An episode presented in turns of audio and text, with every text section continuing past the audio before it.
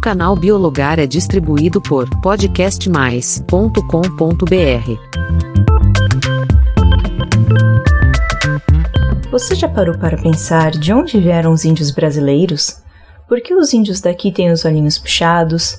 Como eles chegaram aqui? E quais são os animais da pré-história brasileira? Vamos conversar sobre isso hoje? Então, seja muito bem-vindo ao Biologar. Aqui tratamos diversos assuntos da biologia de uma forma simples e fácil. Bem, Primeiro, vamos deixar claro que o conhecimento da pré-história do Brasil ainda é bem fragmentada. Somente de 2010 para cá, devido ao trabalho de mais de 70 pesquisadores de instituições como Universidade de São Paulo, a USP, Harvard University dos Estados Unidos e Instituto Max Planck da Alemanha, foi possível afirmar que os ancestrais dos índios atuais, os paleoíndios, se originaram apenas de povos asiáticos, por isso os olhos puxados. Eles que migraram da Ásia pelo Estreito de Bering, que fica entre a Rússia e Alasca, descendo pela América do Norte, América Central, chegando na América do Sul. Só essa informação já contrariou a origem inicialmente declarada de descendência da migração aborígene da Austrália, da famosa Luzia, encontrada em Minas Gerais e considerado o fóssil humano mais antigo encontrado no Brasil, datado de 11.500 anos atrás. Fora isso, também de 2010 para cá, os trabalhos de escavações na Serra da Capivara, no sudeste do Piauí, estão constantemente encontrando novos sítios arqueológicos com evidências em artefatos e pinturas rupestres, que comprovam que existiu ali diversos povoados, deixando vestígios datados entre 17 e 40 mil anos atrás. Ou seja, no período Pleistoceno, que é de 12 a 60 mil anos atrás, coexistiam aqui no Brasil grupos humanos junto com os animais gigantes, a chamada megafauna. E quais animais eram esses? Eram os tatus gigantes gliptodontes, de 3 metros de comprimento e pesando quase uma tonelada e meia, ou seja, mais ou menos um fusca. Sua carapaça, quando vazia, podia servir de abrigo aos homens primitivos. Existiam ainda preguiças gigantes, o Megatherium, pesando umas 4 toneladas. Tinham um tamanho semelhante a um elefante. Se alimentavam de folhas de árvores e arbustos, utilizando sua língua comprida e garras para obtê-las. Mas o mais temido mesmo era o tigre dente de sabre, um felino de 3 metros de comprimento, 900 quilos, e as presas podiam chegar a 20 centímetros. Ele foi o grande predador das preguiças e outros animais da megafauna. Consegue imaginar o tamanho desses animais? Bem, falando um pouco sobre o clima na época do Pleistoceno, era bem diferente, mais frio e úmido. O cerrado de campos rupestres que vemos hoje era tomado por grandes florestas, cachoeiras e lagos. E essa vegetação densa servia de alimento para os animais gigantes. Já pensou conviver com animais da megafauna? Existem trilhas na Serra da Capivara que ainda são utilizadas e são dessa época. E também ainda pode ser apreciada lá parte da floresta tropical úmida da época do Pleistoceno e a vegetação da caatinga formada no Holoceno, que é o período posterior de 11.500 anos para cá. Há 12 mil anos atrás, pode considerar que o território brasileiro já estava totalmente habitado pelos ancestrais indígenas, junto aos animais da época.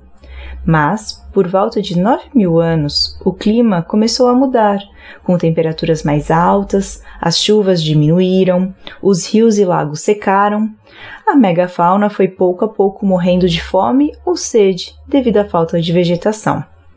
Um exemplo é a vegetação de Minas Gerais e Bahia, que se alterou de um clima tropical úmido pelo semiárido de hoje. O clima no geral tornou-se mais estável e o que antes obrigava os povos a se mudarem não existia mais, permitindo que se fixassem nos locais e favorecendo a agricultura. Mas lembra que falamos que todo o território brasileiro já estava ocupado? Bem, com o tempo se formaram centenas de povos e dialetos. Para citar alguns, temos os sambaqueiros, que estavam no litoral desde o Rio de Janeiro até Santa Catarina, Eles que eram sedentários e coletores, e com a grande disponibilidade de peixes e crustáceos, formavam montanhas de descartes de conchas, de até 30 metros, os sambaquis. Algumas tribos cultivavam. Os tupis se destacavam pelo cultivo da mandioca e os guaranis do milho, mas ambos também caçavam e coletavam. Inicialmente, eles habitavam em parte a Amazônia e aumentaram seu território passando pelo Nordeste até alcançar todo o litoral há cerca de 1400 anos.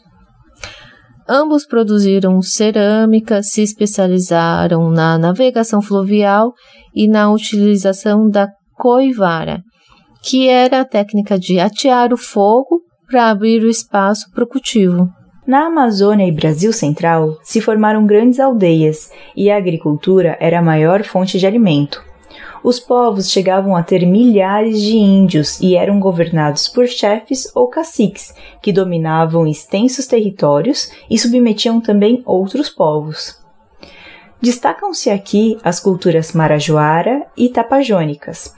Uh, nessas comunidades foram desenvolvidos os trabalhos específicos, pois haviam produzido artefatos em cerâmica mais elaborados que eram utilizados para as trocas entre os povos. Os indígenas no Brasil de hoje, inclusive os Yanomamis, que infelizmente compõem os nossos últimos noticiários com a triste situação em que eles vivem, são resultado desses ancestrais com a influência da pressão e o extermínio dos colonizadores e a cultura atual.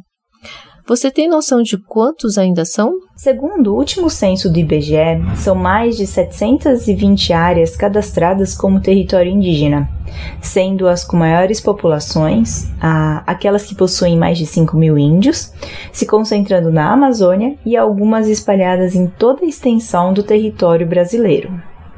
Em 2010, haviam aproximadamente 900 mil indígenas, dos quais 570 mil viviam na zona rural e 330 mil habitavam as zonas urbanas brasileiras.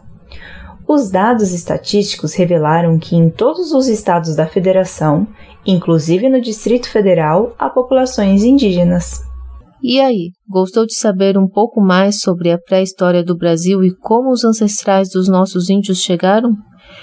Conte para nós através da plataforma do Podcast Mais e nos siga no perfil biologar do Instagram. Até a próxima!